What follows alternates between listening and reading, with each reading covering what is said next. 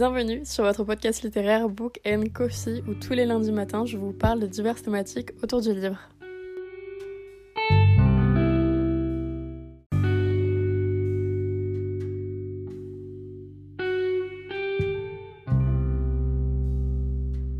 Oula, j'espère que vous allez bien et aujourd'hui, en ce beau lundi, je vous retrouve pour un nouvel épisode. Un nouvel épisode Cold Brew encore une fois, puisque aujourd'hui je voulais vous parler un petit peu du manque de motivation pour lire, du manque de temps également pour lire, et un peu du reading slump, de la peine de lecture, enfin bref, tout ce qui engendre un fait qu'on ne lit pas finalement. Je vous enregistre ça, on est le soir, un soir où je ne sais pas réellement si j'aime ou non ma lecture. Si vous voulez tout savoir, actuellement je lis L'As de pique de Morgane Moncomble et c'est une lecture qui, je pense, a beaucoup de potentiel. Néanmoins, je ne sais pas réellement si j'accroche ou même si j'ai très envie de le lire en ce moment. Et donc, je fais tout sauf lire ma lecture depuis quelques jours maintenant. Et c'est vraiment pour moi l'illustration parfaite de ce que j'ai envie de vous parler aujourd'hui.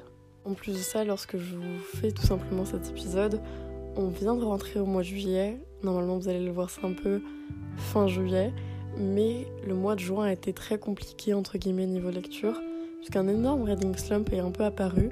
J'ai quand même lu et réussi à lire 5 livres, mais néanmoins, c'est-à-dire qu'il y a eu pas mal de moments où je n'ai pas lu, par manque de motivation, par manque de temps, mais vraiment par manque de motivation majoritairement. Et surtout, lorsque j'ai lu, c'est-à-dire que souvent j'ai mis très longtemps à commencer et j'ai mis une journée, de jours à finir. Généralement, quand on est dans une panne de lecture, un reading slump, c'est un moment ou un laps de temps de notre vie où on a tout simplement moins de temps. Je me suis dit que ça serait un petit peu sympa, à tout moment pas du tout, mais de vous donner un petit peu ce que Google peut nous dire sur la panne de lecture.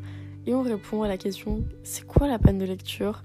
Par la réponse le moment où peu importe le livre qu'on lise, qu'il soit bien ou non, on aura toujours du mal à s'y intéresser, à avoir envie de le lire et de se plonger dans cette lecture.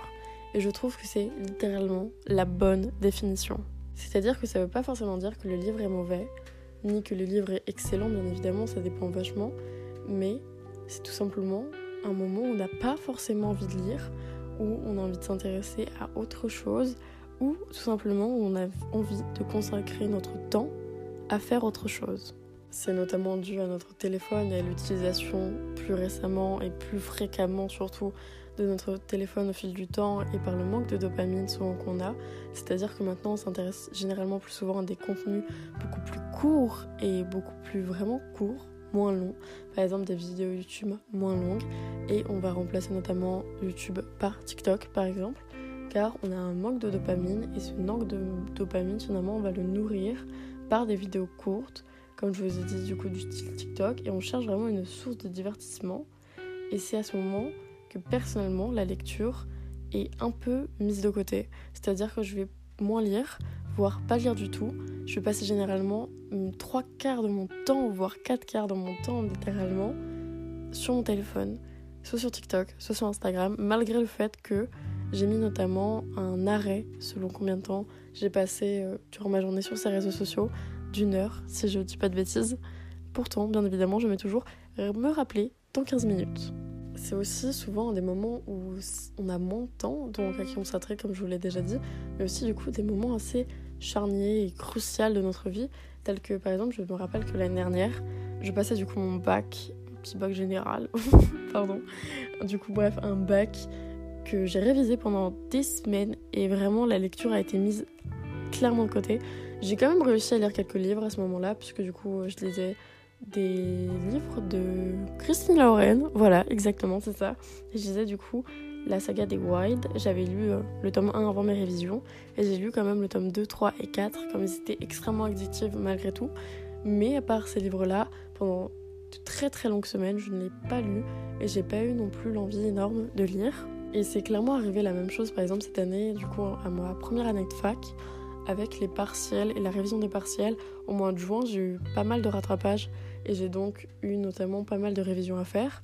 Et j'ai lu pendant quelques semaines Love on the Brain de Alia Elwood, qui était notamment un livre que j'ai adoré et que je peux d'ailleurs que vous conseiller. Mais j'ai malgré tout mis énormément de temps à le lire par rapport au nombre d'heures que je passe généralement sur un livre.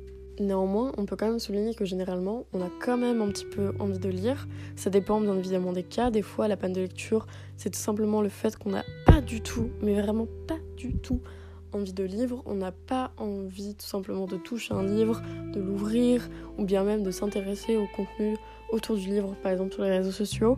Pas du tout, et c'est un fait. Et c'est notamment du coup le cas pour une très grande partie des pannes de lecture.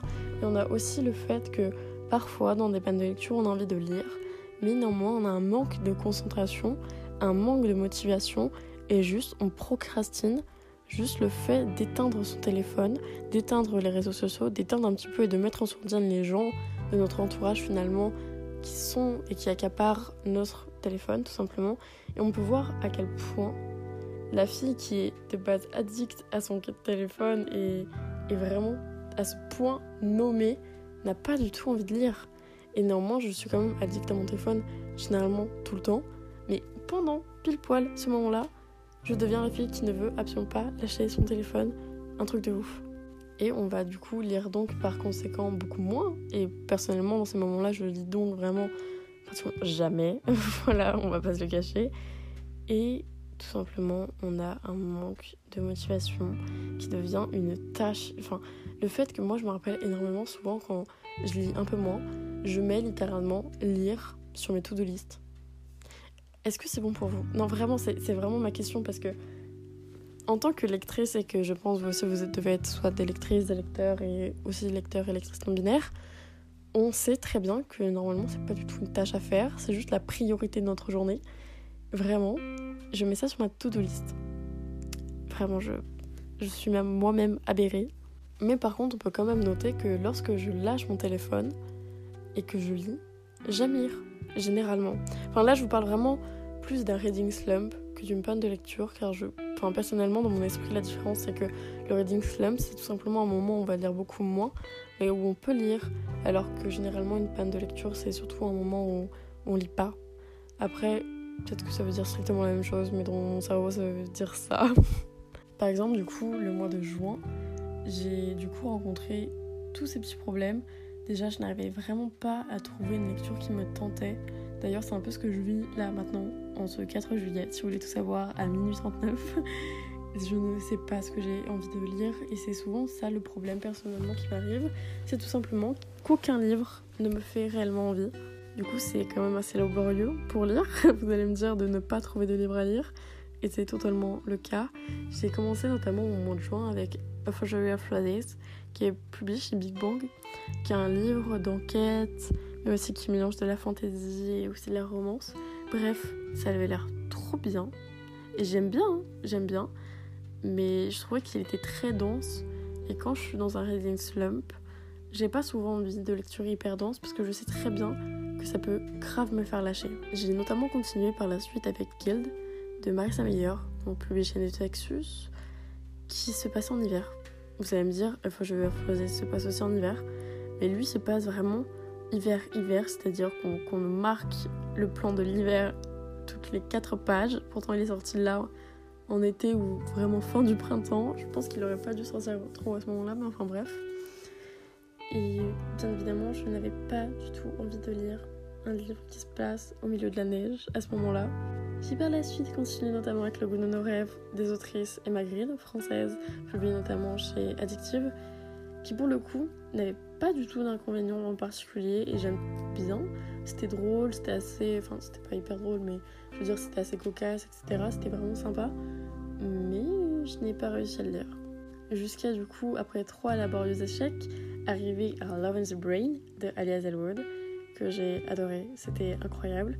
Mais malgré tout, j'ai mis euh, bien deux semaines, je dirais, ou bien une semaine et demie à le lire, alors que en général j'aurais pu mettre 2-3 jours en sachant à quel point j'ai aimé ce livre. En vrai, c'était un peu le pile ou le face, le yin. Non, c'est pas ça que je veux dire. C'était un peu vraiment le coup de grâce, c'est-à-dire que je voulais. C'était un peu la dernière chance. Voilà, c'est ça que je veux dire. C'était un peu la dernière chance. Au mois de mai, j'ai lu notamment, j'ai découvert l'autrice Talia Selwood au mois de mai avec The Love Hypothesis, qui a été pareil, un coup de cœur. D'ailleurs, je vous recommande grave cette autrice, je l'adore, bref. Et j'ai tout de suite du coup accroché avec son écriture et son histoire. Du coup, je me suis dit, bon, bon, si, ça passe pas avec the Brain, je pense pas que ça passera avec un autre livre, et c'est passé. D'ailleurs, j'étais moi-même très surprise, et j'ai après par la suite un peu enchaîné quelques livres, mais c'était quand même très compliqué, il se passait non plus quelques jours où je ne lisais pas, et où ça me manquait pas réellement, et en même temps ça me manquait. Souvent le soir, par exemple, j'ai très envie de lire, et finalement je finis par passer littéralement 4 heures sur TikTok ou juste sur YouTube, parce que je suis vraiment addict aussi à YouTube. Enfin bref. Et c'est pas forcément hyper bon et hyper sain. Mais bref, là par exemple, du coup, les mini 44 actuellement. Et je suis censée lire du coup l'as de pique.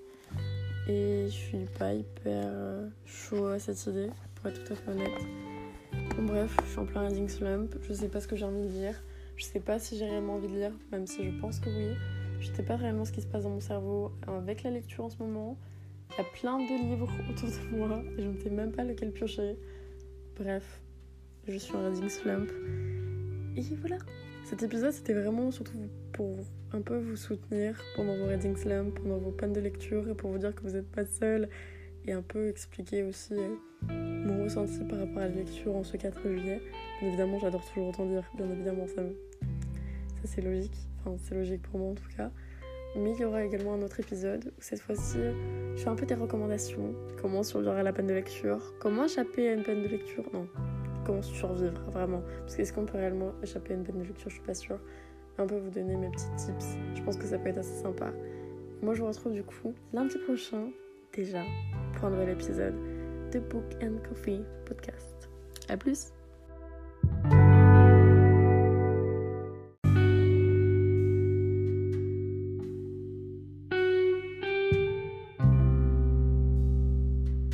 Merci d'avoir écouté cet épisode et merci de toujours soutenir le podcast. Si vous souhaitez le faire davantage, vous pouvez lui mettre une note sur votre plateforme de streaming et d'écoute ou tout simplement sur le compte Instagram qui est Book où je parle tout simplement du podcast et où le podcast vous parle très clairement. Et moi je vous retrouve lundi prochain pour un prochain épisode. A plus.